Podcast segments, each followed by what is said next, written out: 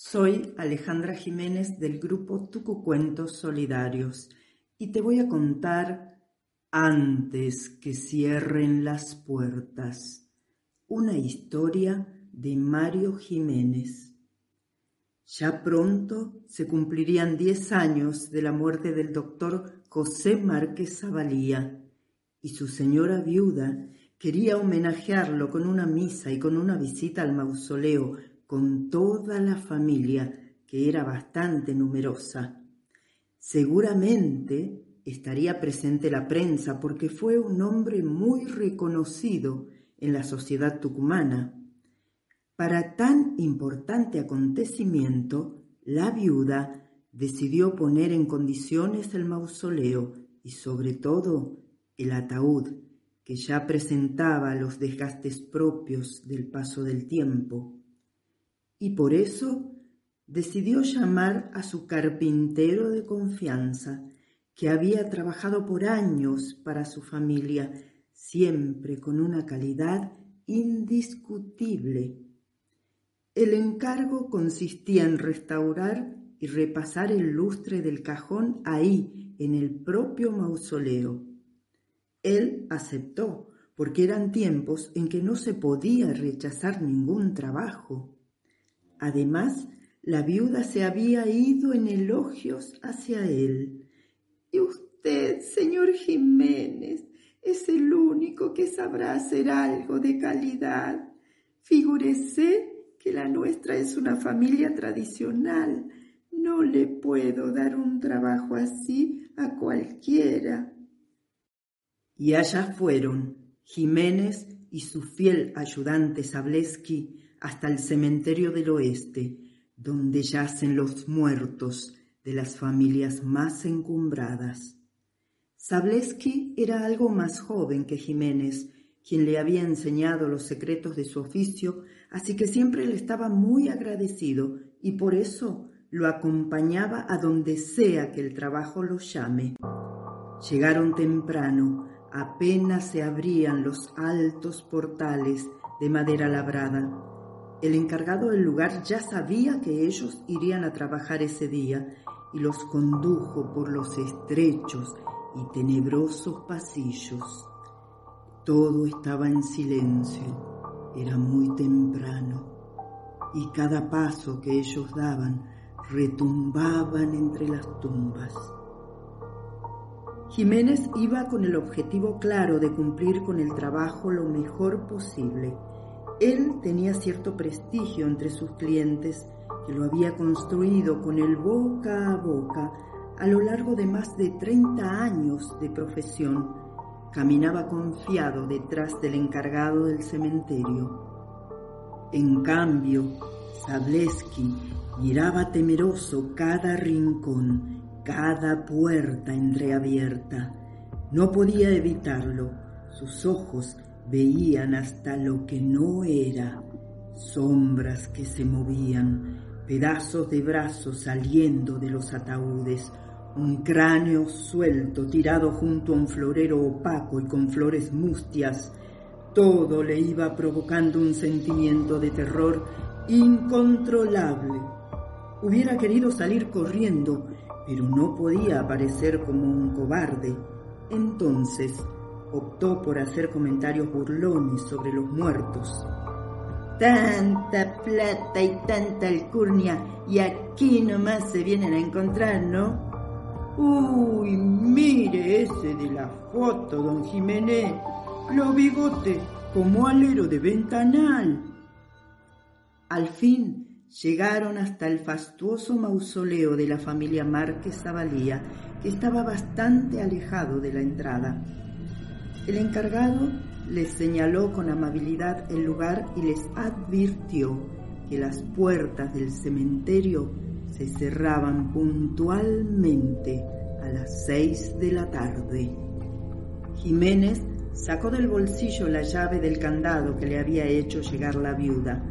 Manipuló un poco nervioso la cerradura, que estaba bastante oxidada. Abrió también con dificultad las dos hojas del pequeño pórtico, las cortinas blancas de organza y finas puntillas se movieron fantasmagóricamente. Al entrar, lo recibió una inmensa telaraña que se le pegó en la cara y en la ropa.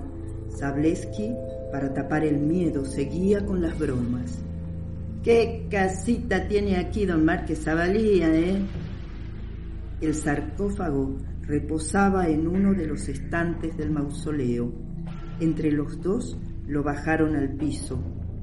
Es inevitable para ambos en ese momento sentir un cosquilleo al tomar las manijas. Está bastante más liviano de lo que esperaban. Es que seguramente solo quedaría una osamenta seca y casi hecha cenizas. Jiménez comienza a preparar todos los materiales, las lacas, el tiner, la estopa, las muñecas de lienzo. Él es uno de los pocos que conoce esa vieja técnica del lustre a muñeca.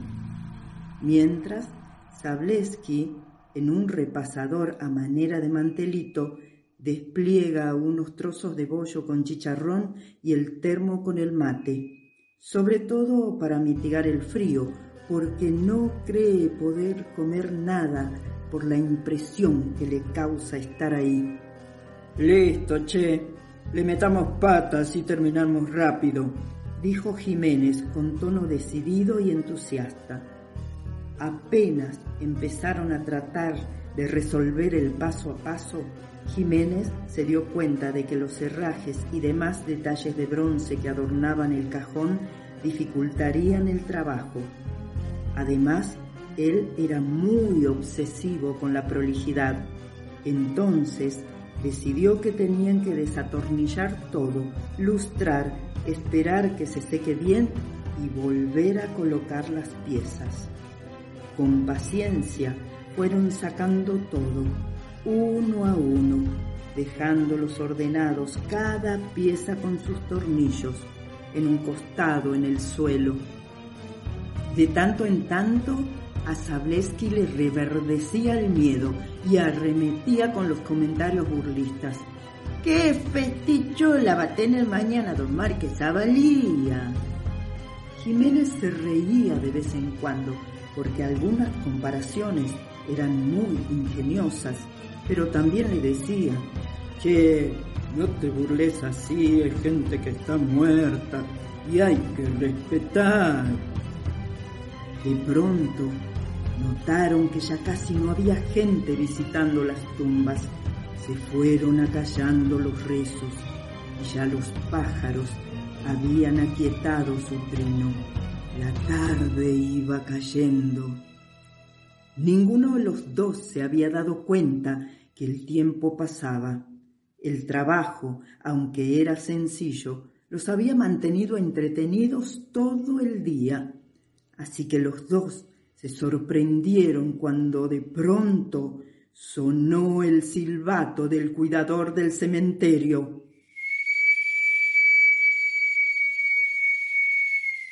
Eso significaba que el cementerio estaba a punto de cerrar.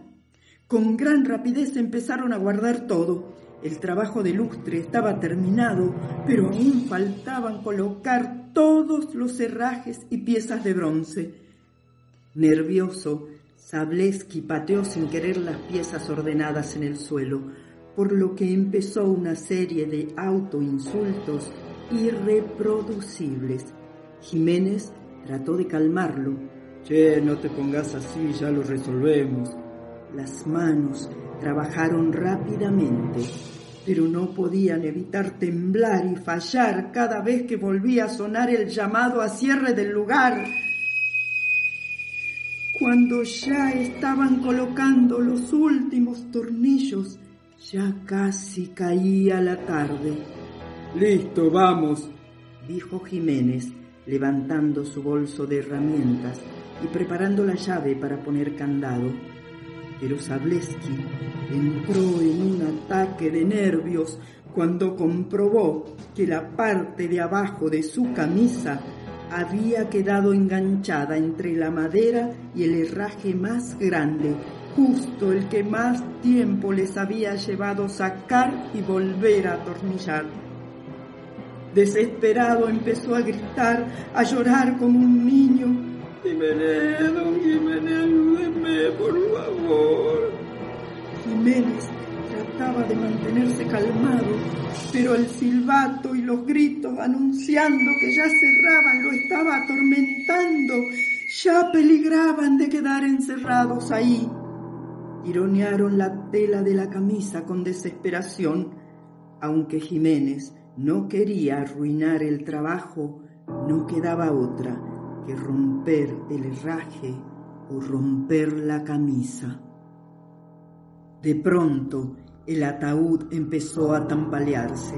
Se sentían como los huesos se movían adentro como bolillones dentro de un frasco. Al fin lograron cortar la tela cerraron el mausoleo y salieron corriendo. Corrían, corrían con desesperación por los pasillos, ya casi era de noche. Llevaban el cuerpo helado, transpirado y un nudo en la garganta. ¡Espere! ¡Espere! Alcanzaron a gritar justo en el mismo momento en que las puertas se cerraban. Al instante, el portero que los había escuchado desde afuera metió de nuevo las pesadas llaves y les abrió. Salieron de allí temblando. Todo el cuerpo les temblaba. Se tomaron un café en el bar de la avenida para calmarse.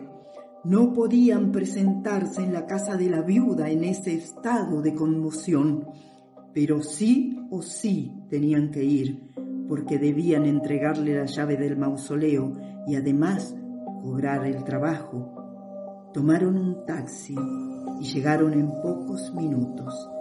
La señora los recibió muy amable, les pagó y les agradeció por el trabajo y antes de que se retiraran, ella observó Dígame, señor Zableski, esa camisa que usted lleva puesta es una de las que le regalé hace varios años, después que murió mi esposo, ¿verdad? La reconocería donde sea, porque era una de sus preferidas y a usted le queda como hecha a su medida. Zableski se desmayó y Jiménez tuvo la certeza en ese momento que nunca más aceptaría un trabajo en el cementerio.